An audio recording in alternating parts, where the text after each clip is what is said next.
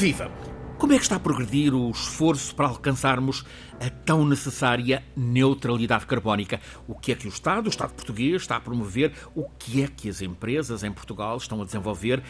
Que custo tem esse objetivo tão necessário, o da neutralidade carbónica? Será que é preciso pagarmos agora um preço mais alto, neste caso um investimento, mas para depois alcançarmos um benefício precioso? A neutralidade carbónica é o tema para este episódio, o 17 da Escala do Clima. E o professor Filipe Duarte Santos traz-nos um, como convidado um perito em política climática e mercados de carbono, Pedro Martins Barata. Antes, antes uma emergência desta semana no Pacífico Sul. Dois acontecimentos colossais. Primeiro, a erupção vulcânica quase todos teremos visto nas imagens, a explosão, a velocidade supersónica de um vulcão, depois aquele grande, enorme marmoto. Continuamos a não saber qual é toda a dimensão dessa tragédia, tragédia humana, tragédia natural, no arquipélago no reino polinésio de Tonga. O professor Filipe Duarte Santos, sendo um cientista pluridisciplinar, é, nas suas origens, um geofísico, Professor, sabemos que aquela zona do Anel de Fogo do Pacífico é a origem de maior parte dos terremotos no planeta. E é também a região onde estão 70% à volta disso dos, dos vulcões ativos. Professor, primeiro, o que é que sabemos sobre a origem desta erupção? O que é que aconteceu, no fim de contas? Foi um fenómeno muito interessante. Um, Espantoso. Do, do, ponto de vista. As imagens via ser tal. Eu nunca tinha visto um vulcão assim, uma, uma, uma erupção assim. E, exatamente, e foi documentado desde, desde o princípio, e evidentemente hoje em dia já existem meios para acompanhar, para monitorizar estes, estes fenómenos vulcânicos que são perfeitamente naturais, não é? No nosso planeta.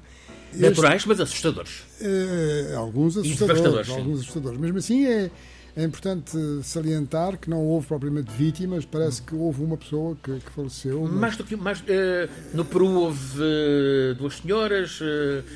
E não há informação ainda detalhada sobre o que aconteceu naquelas, em todas as ilhas, muitas delas desabitadas do, do arquipélago de Tonga. Ex exatamente. Uh, mas enfim, uh, portanto. Não foi, não foi uma não tragédia foi, digamos, humana. Uma tragédia humana, claro. embora haja imensos estragos e, portanto, isso é evidentemente muito importante para todas essas comunidades. Mas uh, a ilha de Tonga é um, é um, é um reino, é um o reino de facto, hum? que tem uma monarquia constitucional em 169 ilhas, das quais apenas 36 são habitadas, estão habitadas, uma população de cerca de 100 mil pessoas e tem uma área de 700, 700 mil quilómetros, portanto é um país claro. é difícil de imaginar, não é? Completamente claro. espalhado no, claro. num oceano gigante, enfim, o maior oceano da A 3 mil quilómetros da Austrália e a cerca de 2 mil da Nova Zelândia? É, é, exatamente, cerca de 1800 quilómetros do norte da Nova Zelândia eh, e foi povoado há, há, mais de 2.500 anos por uma cultura chamada a cultura lapita e, portanto, enfim, é um, é um, é um sítio certamente interessante. Agora, o que aconteceu. Há, há, já agora, eh, permita-me uma, uma, curiosidade. Eh, é um, é um povo, essas 100 mil pessoas, muito resistente à, à chegada de pessoas do resto do mundo. Eles têm uma má experiência que vem do tempo do Francis Cook, 1773 3, salvo erro, o desembarque dos, dos, dos mariantes uh, do Cook Uh, disseminou por lá uh, doenças, epidemias, e eles desde então são muito resistentes à entrada, tanto que estão há 20 meses com fronteiras fechadas, não querem, não querem lá ninguém de fora para evitar que o coronavírus entre por lá. Ah, não sabia, sim, senhor. Começou a ser, uh, os europeus chegaram em 1616, portanto, enfim, relativamente recente, comparado com, com a população que lá, que lá, vivia. Bom, então aquilo que aconteceu é que ah, há duas ilhas que estão a cerca de 65 km a norte da capital, que se chama Nuku'alofa, uhum. uh, e estas duas pequenas ilhas, que não são habitadas, uh, tiveram uh, erupções no ano 2009 e 2014, pequenas erupções vulcânicas, e, um, e depois começou-se a estudar aquilo, enfim, o que é que se passava, ah, e descobriu-se que debaixo da água, relativamente próximo, muito próximo, ah, havia uma cratera, uma enorme cratera. 6 km de diâmetro? Uh, sim, exatamente, e com 150 metros de profundidade. Portanto, é uma cratera. 150 metros é, uma, é, é, é, é, é, logo ali. Mas é, é de facto uh, um, um, vulcão subterrâneo E, portanto, isto eram, digamos, escapes, eram duas, duas pequenas erupções periféricas em relação a esse cone, e agora foi o cone principal que, que teve a erupção. A erupção, o magma está próximo da superfície, não é? É um magma que tem misturado com muitos gases e, bom, e quando explodiu, e pelo facto de ser uma explosão debaixo d'água, eh, provocou realmente uma, uma enorme injeção de, de gás que, eh, em contacto com a atmosfera, provocou uma onda de pressão, uma onda de choque extraordinária. É isso aí parece-me que foi das, das coisas mais, digamos, interessantes do ponto de vista geofísico, não é? Subiu Deste... a 20 km de altitude, altitude, altura? Exatamente, as, as cinzas subiram até 20 km de altitude e essa onda propagou-se através do globo, todo o globo, a uma velocidade de cerca de mil km por hora. Uh, Chegou violenta às costas da América do Sul, à Califórnia, mais a norte, claro. E, e, exatamente. E, além disso, provocou também um, um tsunami. Uhum. Uh, um tsunami que, portanto, é uma onda que é gerada no ponto em que se, em que se dá aquela deflagração e esse eh, tsunami foi sentido em todas as costas do Pacífico, desde o Japão até o Alasca e até, um, até a América do Sul. Aquilo que tem uma relação com as alterações climáticas é que estas as grandes erupções vulcânicas um, são importantes para conhecermos melhor a, a questão de, enfim, de, do funcionamento do sistema climático. Mas é preciso que seja uma, uma erupção uh, de grandes dimensões, como foi o caso, a última de grandes dimensões, uh, foi do Monte Pinatubo, na, nas Filipinas, nas Filipinas em 1991, e essa um, também lançou cinzas e, e, gases, sobretudo dióxido de enxofre. Até, SO2.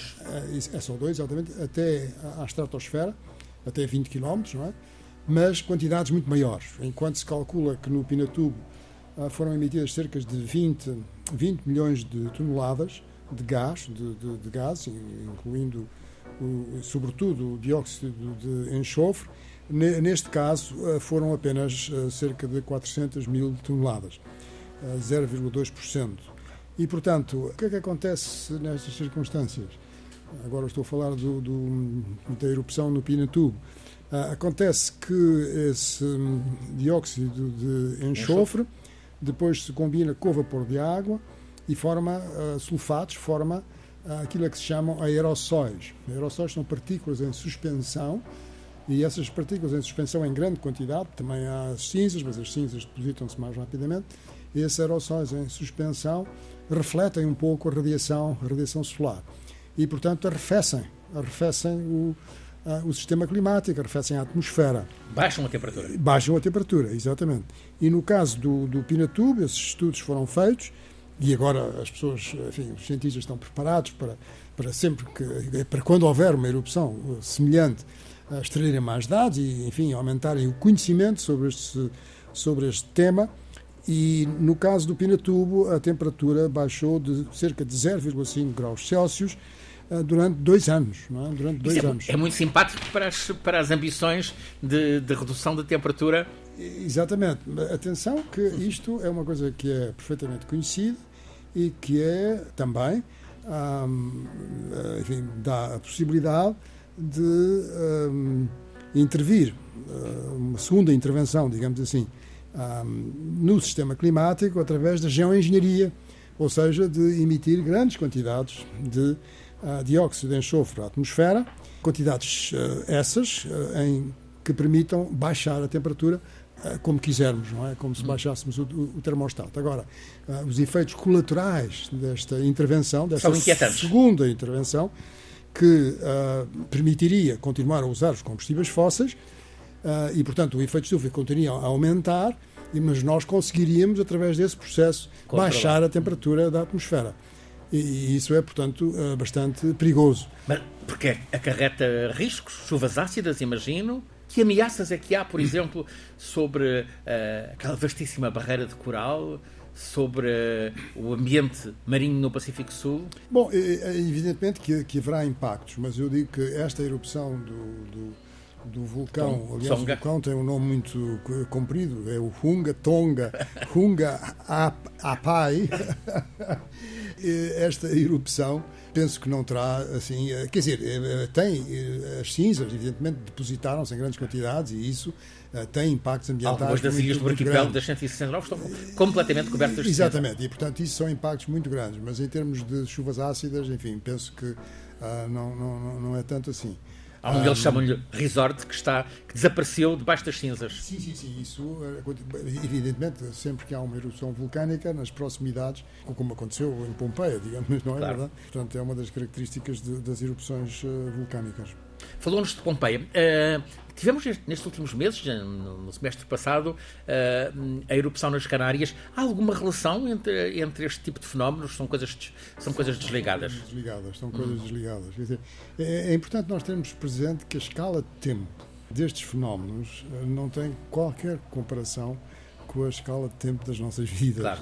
E, e, portanto, há realmente períodos na história da Terra em que temos por exemplo, uh, quer dizer, grande atividade vulcânica, uh, erupções, uh, injeção de grandes quantidades de basalto, não é, que formam montanhas, que é uma coisa que aconteceu na Índia, não é, que formou algumas montanhas com, e tudo isso tem também influência sobre o clima, mas tudo isso passa-se na escala dos milhões de anos, não é? E portanto de detectar uma nova tendência é uma coisa que eu penso que não que nós não conseguimos. Uma vez estava num lugar magnífico da, da Sicília, Taormina, e o Etna, o vulcão, entrou em erupção, via-se via a fumarola, a noite era, ficava vermelha. Uh, são coisas normais? Uh, esta atividade vulcânica é uma coisa normal? Sim, sim, nós não, não, não, não controlamos de modo nenhum esses fenómenos, podemos monitorizar. Uh, através dos, uh, dos registros dos tremores de terra, podemos saber se a probabilidade de se dar uma erupção é maior ou menor e fazer mesmo um cálculo de quando é que ela vai ocorrer e depois pelo historial desse, desse vulcão saber quanto tempo é que a erupção irá durar. Enfim, tudo isso é possível fazer, mas digamos, ser capaz de dizer digamos, há, cinco anos que a erupção de, deste vulcão se ia dar em Tonga, não é? Quer dizer, é completamente não, impossível. Mas é, é, mais previsível do que, o, do que um terremoto. Quer dizer, no, no que respeita aos tremores de terra, um, de que os terremotos são expressões violentas, Sim. aí assim têm-se feito alguns avanços. E é interessante, é, é um dos, dos, domínios de aplicação da inteligência artificial. E o que é que se faz? Bom, uh, é, é porque estamos permanentemente uh, nas zonas próximas de, de, falhas, quer dizer, uh, nas zonas ativas do ponto de vista sísmico, um, que há muitas no país, por exemplo, os Açores, não é? É uma zona muito ativa. A vista... sofreu de modo, de modo, terrível em 1 de janeiro de 80. E, exatamente, e um, uh, há permanentemente microsismos, não é? E uh, se nós monitorizarmos esses microsismos, a sua duração, onde é que eles se localizam, uh, portanto, os seus epicentros, quer dizer, se nós monitorizarmos com grande detalhe esses, esses microsismos e virmos depois, uh, aqueles que uh, no passado, por registros, por dados que se obtenham, conduziram a, a, a um sismo de maiores dimensões, uh, o, o, sistema, a inteligência artificial começa a, a, perceber. uma certa lógica nesse processo e, portanto, percebendo essa lógica, digamos que permite talvez avançar nesse sentido. Mas mas quer dizer, é, é, algo que ainda está muito. Lisboa sofreu de moto terrível no dia de Todos os Santos de Exatamente, 1755. 1755. O professor Filipe Duarte Santos conduz-nos todas as semanas neste programa, Escala do Clima. O tema principal hoje, a neutralidade carbónica. O professor traz-nos hoje um convidado, Pedro Martins Barata. Quer apresentá-lo? Sim, senhor, eu tenho imenso gosto que esteja aqui. Bem-vindo. Um, muito bem-vindo. Uh, o, Pedro Martins Barata é economista pela Universidade de Lisboa, tem um mestrado em economia pela London School of, Economic, uh, de uh, London School of Economics, a Escola de Economia de Londres. É um partner da Get2C, 2C, uma empresa portuguesa na área da política climática e da consultoria estratégica. fez parte de várias organizações não governamentais na área da, da ação climática tem participado muito ativamente nas negociações sobre política climática no âmbito das Nações Unidas e, em, em particular, também uh, como delegado de, de, Portugal e participante na, nas negociações, e é um especialista no mecanismo de desenvolvimento limpo do protocolo de Kyoto e, além de tudo isto, coordenou os trabalhos da equipa que elaborou o roteiro para a neutralidade carbónica de 2050 Uh, e que uh, é algo que. É um currículo muito relevante. Exatamente. Nesta, nesta... Pedro, Pedro bem-vindo. Ao falarmos de neutralidade carbónica, uh, estamos a falar da transição energética, de nos livrarmos do CO2 ou de reduzirmos uhum. o CO2 que nos atormenta. Sim, exatamente. Não só. Uhum. Neutralidade carbónica. Bem, há aqui várias definições e, e, e, às vezes alguma confusão, mas essencialmente o que é, que é a neutralidade carbónica? É atingirmos segundo o Acordo de Paris, um balanço neutro, portanto, uhum. em que uh, as emissões uh, que produzimos enquanto humanidade são compensadas uh, a cada ano que passa, digamos assim, em contínuo, pelas remoções, pela, pela retirada, pelo, pelo, pelo aspirar, digamos assim, de gases de efeito de estufa da atmosfera. Como é que isso é feito?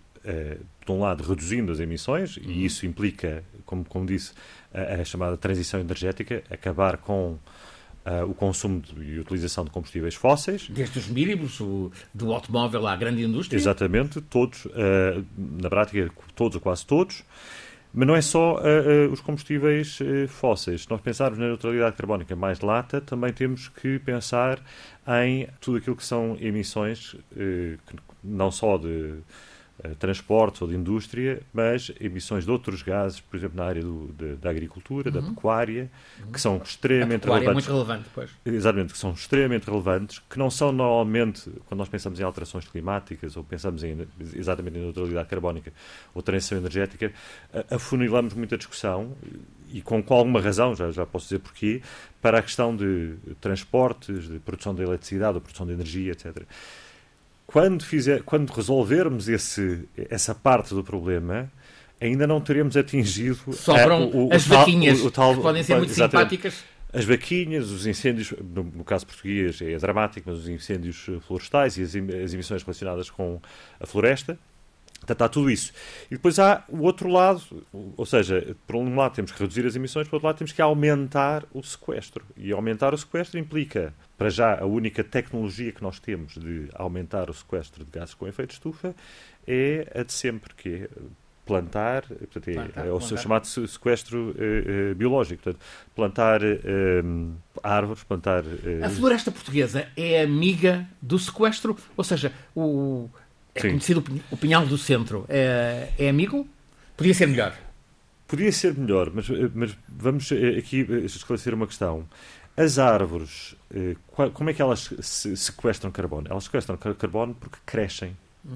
Uma árvore que não cresça, uma árvore que não produza biomassa, em princípio, tem um balanço absolutamente neutro. Portanto, uma árvore madura, uma floresta madura, não é particularmente, não, está particularmente a sequestrar. Já sequestrou. Queremos é um, floresta jovem. É um reservatório.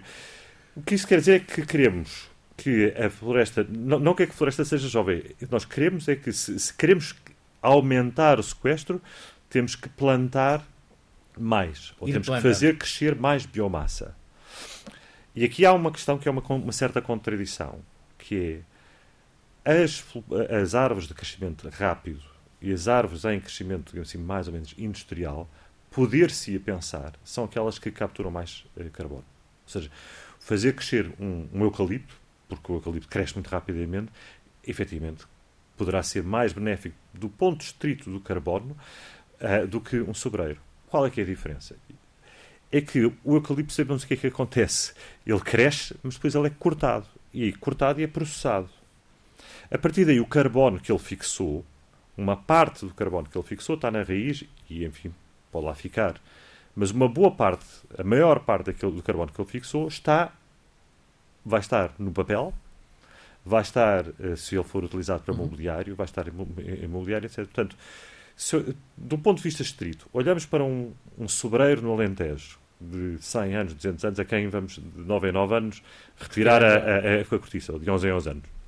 E olhamos para um, um eucalipto E se nós olharmos só para um, um, um, ciclo de rotação, podemos dizer o eucalipto efetivamente captura mais carbono.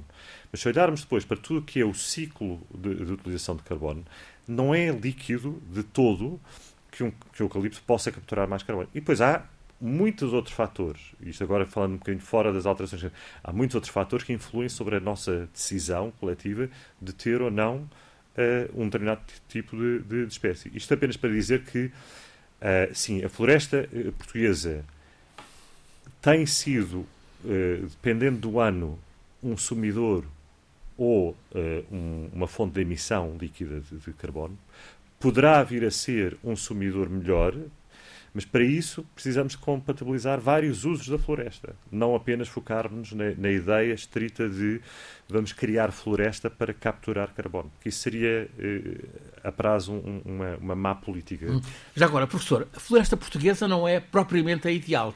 Uh, temos muitas vezes falado de, da abundância de eucalipto, talvez hum, fosse desejável haver, haver hum, mais sobreiro, mais, mais carvalho, sobretudo. Um, bom, eh, para responder eh, diretamente à sua pergunta, mas depois havia algo que eu também gostaria de mencionar. O eucalipto tem condições de crescimento em Portugal muito boas e, e um, a pasta de papel que é produzida em é Portugal uhum. uh, é de grande qualidade e, portanto, uh, é uma coisa que é muito boa para a nossa economia.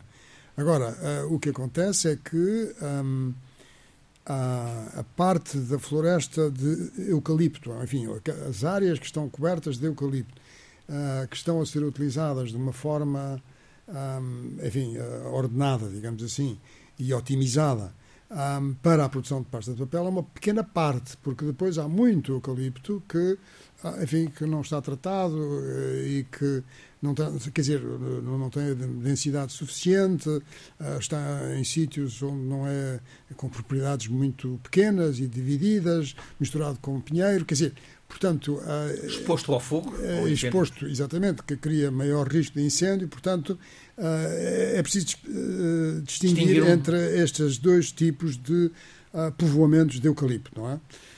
Agora, em relação à floresta de Portugal no seu conjunto, as notícias não são propriamente muito boas. Há um relatório da, da FAO, da Organização para a Alimentação e Agricultura das Nações Unidas, que foi publicado há muito pouco tempo e que está acessível na, na internet e, portanto, qualquer pessoa pode consultá-lo. Chama-se Global Forest Resource Assessment de 2020. Recente, e portanto. que faz uma avaliação praticamente para todos os países do mundo. Uhum de como é que evoluiu a área florestal em, em cada um dos países. E uh, na, na, União Europeia, um, Portugal é uh, apenas dois países na União Europeia em que a área florestal diminuiu. Isto no período de 1990 a 2020. Em Portugal diminuiu de 2,3% e na Suécia diminuiu de menos 0,3%. Na Noruega também diminuiu, mas não faz parte da União Europeia.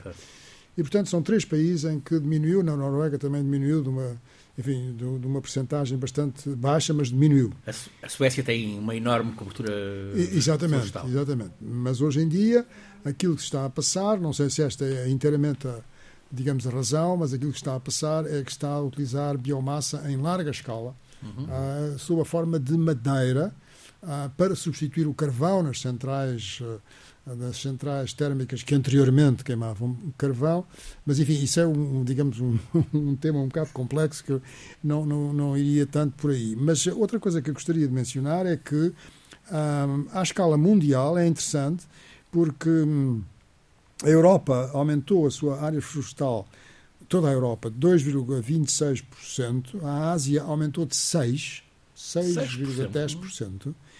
Eh, e já volta à Ásia. A África eh, diminuiu de 16,46%. É um quarto tremendo esse dado. A África do Sul diminuiu de 15,40% e a América do Norte e Central uh, diminuiu de 0,27%.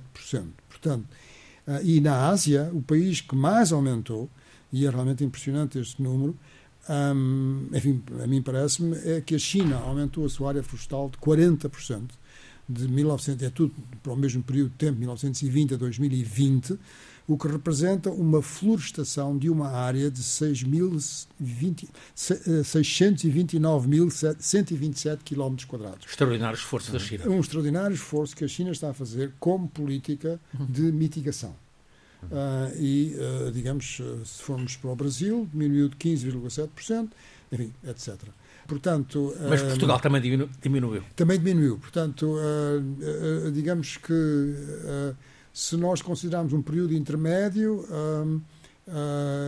aí tem havido um aumento. Na última década tem havido um aumento de, de, de, da área em Portugal, mas considerando estes 30 anos, de 1920 a 2020, a área diminuiu. Uh, isto são dados da FAO e que estão acessíveis a quem os queira consultar. Hum. Retomando o foco na neutralidade carbónica, Pedro, Portugal tem uma estratégia de longo prazo para atingir a neutralidade carbónica uhum. em 2050, quase uh, três décadas. Uh, é uma meta razoável esta? A Zero, uh, a Organização Ambientalista Zero, defende a antecipação em 10 anos para 2040. Uhum. Bem, eu devo, eu devo o Pedro tem uma ligação à Zero. Testemunhar, exatamente, que, eu, faço parte do Conselho Geral da Zero. Um, e, e, deixo só fazer um, um pequeno parênteses. Porquê é que nós temos essa estratégia para 2050? Porque quando as, as, os países de todo o mundo se juntaram em Paris e uh, 2015. em 2015, 2016, 2016. e uh, avançaram uma, portanto, para completaram o Acordo de Paris. O Acordo de Paris estabelece, estabelecia uh, em 2016 a obrigatoriedade dos países apresentarem até 2020, até o ano passado, até há agora já estamos em 2022, até há dois anos, a apresentarem as suas estratégias de longo prazo para a descarbonização. E aí Portugal foi, eh, é, é preciso dizê-lo, foi dos primeiros países a, a, a enunciar, desde logo, que a sua estratégia que iria apresentar teria como objetivo atingir a neutralidade carbónica em 2050. Isso foi feito uh, logo no ano a seguir a, a, a Paris, portanto, na, na, cimeira seguinte, em Marrakech, em 2017, o, o nosso primeiro-ministro da altura uh, foi uh, apresentar isso. Cada país assumiu o encargo em Paris de apresentar um plano. De... Exatamente. Houve quem o fizesse mais ambiciosamente, houve quem o fizesse com menos ambição, houve quem não chegasse a apresentar, ou, ou apresentasse tardiamente, como foi o caso dos Estados Unidos. Portugal o que fez foi, uh, definiu a meta em 2017 e depois estabeleceu um grupo de trabalho, fez-se um chamado roteiro para a neutralidade carbónica e esse roteiro para a neutralidade carbónica, que apresentava vários cenários de evolução uh, das emissões uh, e que na prática, uh, digamos, chegava à conclusão de que era possível, era economicamente viável e desejável atingir a neutralidade carbónica em 2050, esse roteiro depois foi, digamos assim, transformado na nossa estratégia nacional e foi entregue às Nações Unidas. Portanto, isso foi o que ficou definido. Depois, desde então, que acontece, como acontece com, com, com frequência em, em, em, toda a questão das alterações climáticas, é que há mais conhecimento e há novos desenvolvimentos que justificam uh, acelerar, ir a meu ver, depressa. ir mais depressa. Quais é são os novos desenvolvimentos que, que justificam isso? Bem, por um lado, a própria premência do tema clima. Ou seja, nós estamos, estamos a, em emergência climática. Estamos em emergência climática e estamos a perceber que mesmo o estabelecer uh, uh, o objetivo global de, de, para todo o planeta de chegarmos à neutralidade carbónica na segunda metade do século XXI, uh, que é o que está estabelecido no Acordo de Paris, está cada vez menos compatível com o atingir eh, assim, um estado eh, razoável, digamos assim, de impactos eh, climáticos futuros. E isto porquê? Porque a evolução das, das, emissões tem sido particularmente negativa nos últimos anos. E depois temos o, o, o, outro desenvolvimento que é de sinal absolutamente contrário e, e, graças a Deus, mais positivo, que é ao mesmo tempo que temos a, estamos a ver que a evolução das, das, emissões é muito mais rápida do que aquilo que nós tínhamos antecipado uhum. há 4 ou 5 anos, a evolução dos custos das tecnologias é também muitíssimo mais rápido.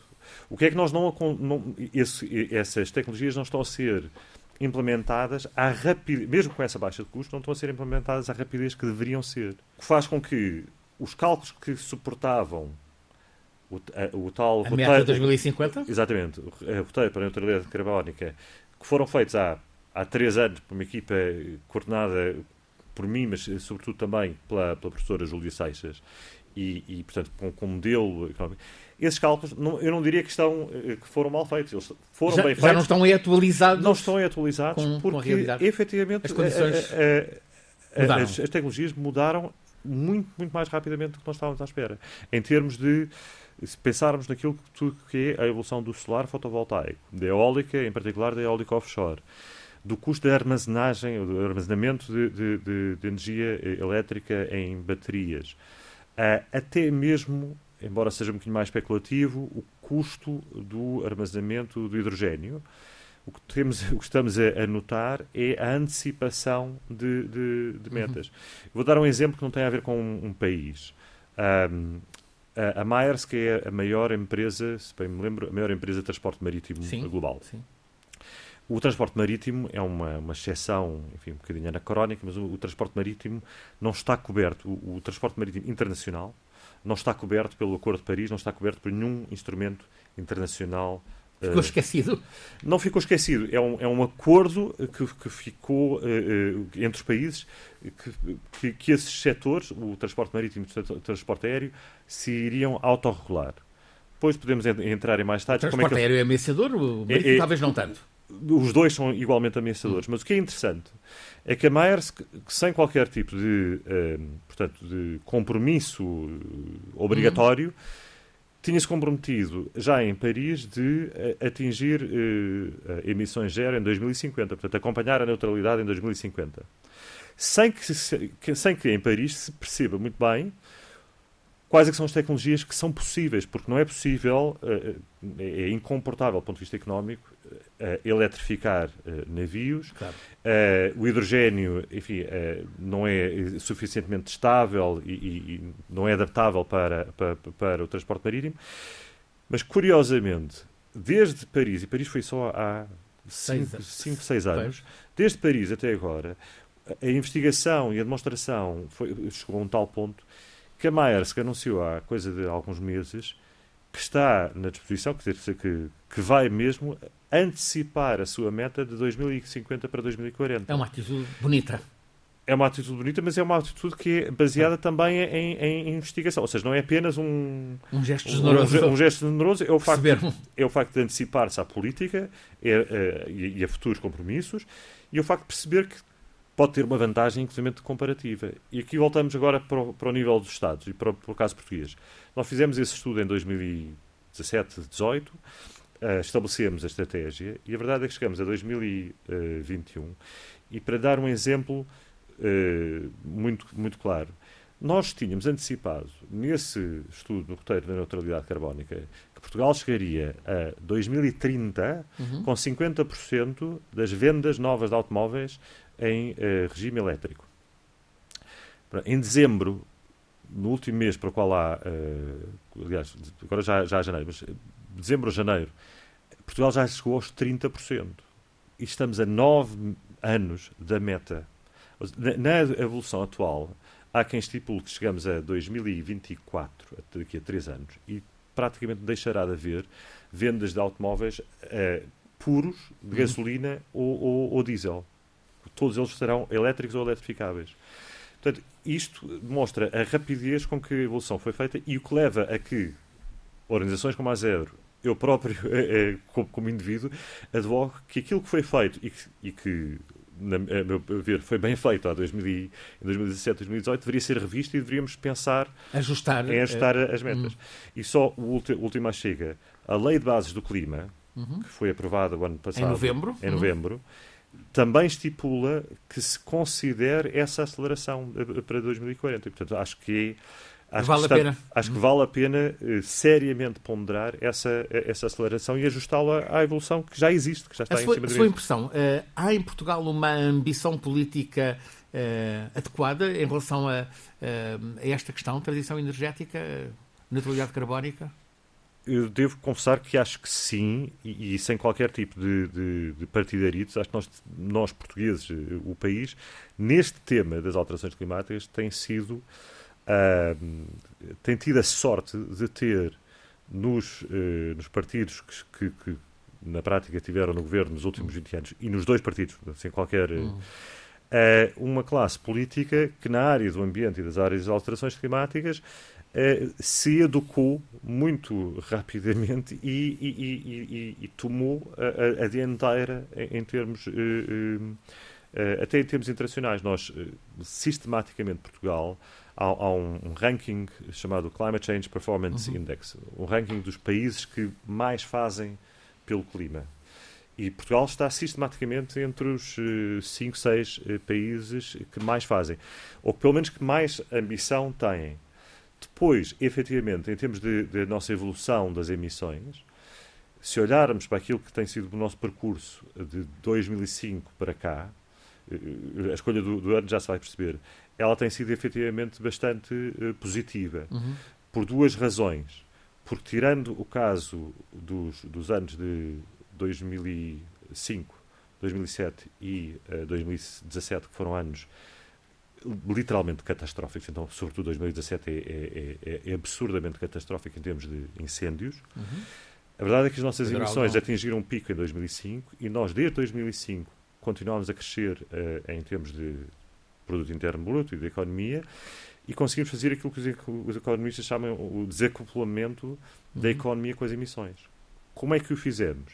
Fizemos por algo que é visível por quem anda nas autostradas portuguesas ali da zona centro, que é um investimento maciço em uh, energia eólica. Muito discutível, muito uhum. controverso na altura. As turbinas são. As, as famosas eh, rendas energéticas, etc. Uhum. Mas na prática, isso é o que tem levado a que a nossa eficiência em termos de eh, climática, digamos assim, o, o, as nossas emissões por, por unidade de produto desceram e desceram muito rapidamente nos últimos 15 anos. Ao fim, ao Estamos a meio de uma campanha eleitoral, uh, talvez seja um tema que tem faltado na, na discussão. Muito embora haja ação, falta, talvez falte a, a discussão política sobre a transição energética, sobre a neutralidade carbónica. Eu acho que sim, acho que, que nesta, nesta campanha em particular tem, tem, tem faltado e, e, e espanta-me porque acho que há, enfim, todos nós somos confrontados ultimamente com imensas notícias uhum. sobre. Preços de combustíveis, uhum. o preço do gás, do gás natural, imensa desinformação, eu diria também, sobre porque é que o gás natural está, a, está a subir e, e por exemplo, uh, pessoas que advogam, sem muito perceberem do tema, advogam o retorno ao carvão uh, com o gás natural, embora o gás natural e o, e o carvão não sejam inteiramente substitutos. Outros que advogam o, uh, Portugal considerar energia nuclear, quando na prática nunca seria uma solução para os próximos 10 anos, quando porque é o tempo que custaria a construção do reator, a, a, a construção do reator, etc. E depois quando se percebe que Portugal tem vindo a, sistematicamente a baixar o custo de produção de energia renovável em Portugal. Nós temos, a nível mundial, neste momento, uh, dados do leilão de 2020, se não o preço mais baixo, um dos preços mais baixos de produção de energia renovável do mundo inteiro, eh, em, em, em leilão competitivo, sem qualquer tipo de, de subsídios. Portanto, há, há, imensa desinformação e a campanha poderia ter servido para, eh, esse, esclarecimento. Para, para esse esclarecimento uhum. e também para, para, algumas decisões que são importantes. Nesta questão da, da neutralidade carbónica, há, há, há assim, decisões nevrálgicas quase que nós temos de tomar. Como, por exemplo? Como, por exemplo, o que fazer em relação a, ao hidrogênio. Que tipo de hidrogênio é que, que nós queremos? Como é que vamos fazer a, a, transição? Se nós queremos descarbonizar a nossa economia, já fizemos um primeiro passo muito relevante, foi o ano passado, foi o fecho das centrais a carvão. Uhum. Pego o passo, o, o, pego e sinos, exatamente. O passo seguinte é a descarbonização, ou seja, o, o, o fim da produção a gás natural. Neste momento, o nosso sistema elétrico, quando nós ligamos as, as, as, as lâmpadas, uma parte substancial da, da, eletricidade que nos é fornecida vem das, das centrais a gás natural. Que estão, hoje estão aquilo que, se chama em, em, jargão, são o base load, é aquilo que, que, que está sempre a funcionar. Acontece que essas centrais nós temos que, que ter um plano para, para, para as fechar. E se queremos atingir a neutralidade carbónica de forma acelerada, elas não podem funcionar durante muito mais do que, eu diria, 5 a 10 anos. Portanto, na próxima legislatura, ou seja, recado para quem o, está neste momento, começar... Uhum. nós já deveríamos ter uma ideia de como é que vamos fazer esse, esse phase-out, que tecnologias é que vão substituir. aí entra a questão do hidrogênio, entra o, a expansão do solar fotovoltaico, aí também entra que tipo de solar fotovoltaico é que nós queremos. Nós hoje temos muitas controvérsias uh, pelo país inteiro com os chamados megaparques uh, solares. Por outro lado, temos uma coisa que não temos, que eu acho quase afrontoso, digamos assim, que é quando se compara uh, a quantidade de casas que têm telhados com painéis solares fotovoltaicos Sim. na Alemanha, ou mesmo na Grécia, e depois compara com Portugal, vemos que Portugal está uh, completamente na cauda em, ter, em, em, termos da penetração do solar fotovoltaico chamado distribuído. Como, como é que podemos acelerar Apesar de ter, isso? termos condições uh, nós ideais. Temos, nós temos, acho eu, empatado com a Grécia, a maior taxa de, um, de sim, de insularização da, uhum. da, da, da União Europeia. Portanto, nós deveríamos estar a apostar seriamente nesse, nesse, nesse setor, porque inclusive teria uma quantidade de outros benefícios a níveis industriais, a nível de emprego, eh, enfim, toda uma, uma indústria que existe ligada à instalação, etc. Como fazê-lo? E porquê é que está a demorar tanto tempo a apostar nessa, nesse solar distribuído? Uh, é, uma, é uma questão. O que fazer em relação ao hidrogênio é, é outra questão. E, e sobretudo, como, qual é que é o plano para sairmos, digamos assim, da nossa dependência, que é temporária, mas é uma dependência, daquilo que é a produção com gás natural. Uhum. É, e já agora, quando, quando deixarmos de ter essa dependência do gás natural, deixaremos, deixaremos de ter a dependência daquilo que nós vemos hoje, que são os preços da eletricidade ao nível da questão. O preço da eletricidade está ao nível que está porque nós, por muito solar que tenhamos e muito eólico que tenhamos, a tecnologia que hoje, na maior parte do tempo, fixa o preço para todas as tecnologias na eletricidade é o gás natural. E o gás natural é efetivamente está mais. Claro. Está caro. Não tem nada a ver com, com descarbonização, tem a ver com geopolítica internacional, vem Ucrânia, por Vem da Argélia, passa. Exatamente. Claro, Mas estamos dependentes de, dessa, dessas. Ainda dessas exposto a tensões. Exatamente. tensões uh, políticas. Há uma, há uma parceria que parece curiosa. Uh, sete cidades do norte de Portugal, Braga, Vila Nova de Gaia, Guimarães, Matosinhos, Porto, uh, Vila Nova de Famalicão, Viana do Castelo, e aqui a ordem é quase alfabética, não é, não é em absoluto, uh, juntaram-se para acelerar a transição energética. São boas experiências estas, estas associações de municípios? São importantes porque, uh, digamos assim, há várias escalas a que a, a, que a descarbonização vai, vai, vai tomar lugar, não é? E certamente eh, há, há bocado se estava a falar sobretudo na escala nacional e na, na, política nacional, que é muito importante. Mas para dar um exemplo uh, que eu acho que, que, que, enfim, para que as pessoas percebam uh, o que é que está dentro do domínio das, das cidades. Uh, basta visitar cidades como Copenhaga uhum. ou menos, de uma forma menos conseguida Amsterdão para perceber que Copenhaga há 30 anos tem uma política do chamado uh, uh, promoção da mobilidade suave. Uhum. A ideia sendo que todos os serviços públicos e, enfim, quase todas as, as deslocações devem ser feitas prioritariamente a pé ou de bicicleta. O terreno também é favorável, tanto em Copenhague como em Exatamente. Mas a, a, a, questão aqui é, nós temos uh, a possibilidade, até por causa do modo elétrico do, das bicicletas, de replicar em muitas uhum. das nossas cidades essa, experiência. essa experiência. E o que acontece? Quando nós fazemos isso, estamos a dar um enorme eh, impulso à descarbonização do setor dos transportes. Porque é, é, é importante lembrar isto. Quando nós, há muita gente que pensa na descarbonização dos transportes e pensa assim, isto é fácil, é mudar do modo do, dos combustíveis fósseis para o modo elétrico. O que é fantástico e eu sou totalmente apoio, eu próprio já, já, já tenho um carro elétrico. É muito bom. Mas se eu tiver um carro elétrico a gastar eletricidade, e não é pouca, uh, parado no engarrafamento, no meu uh, percurso pendular todos os dias, eu não terei feito assim grande contribuição. Alguma claro. fiz, mas não farei a, a, aquela que eu deveria fazer.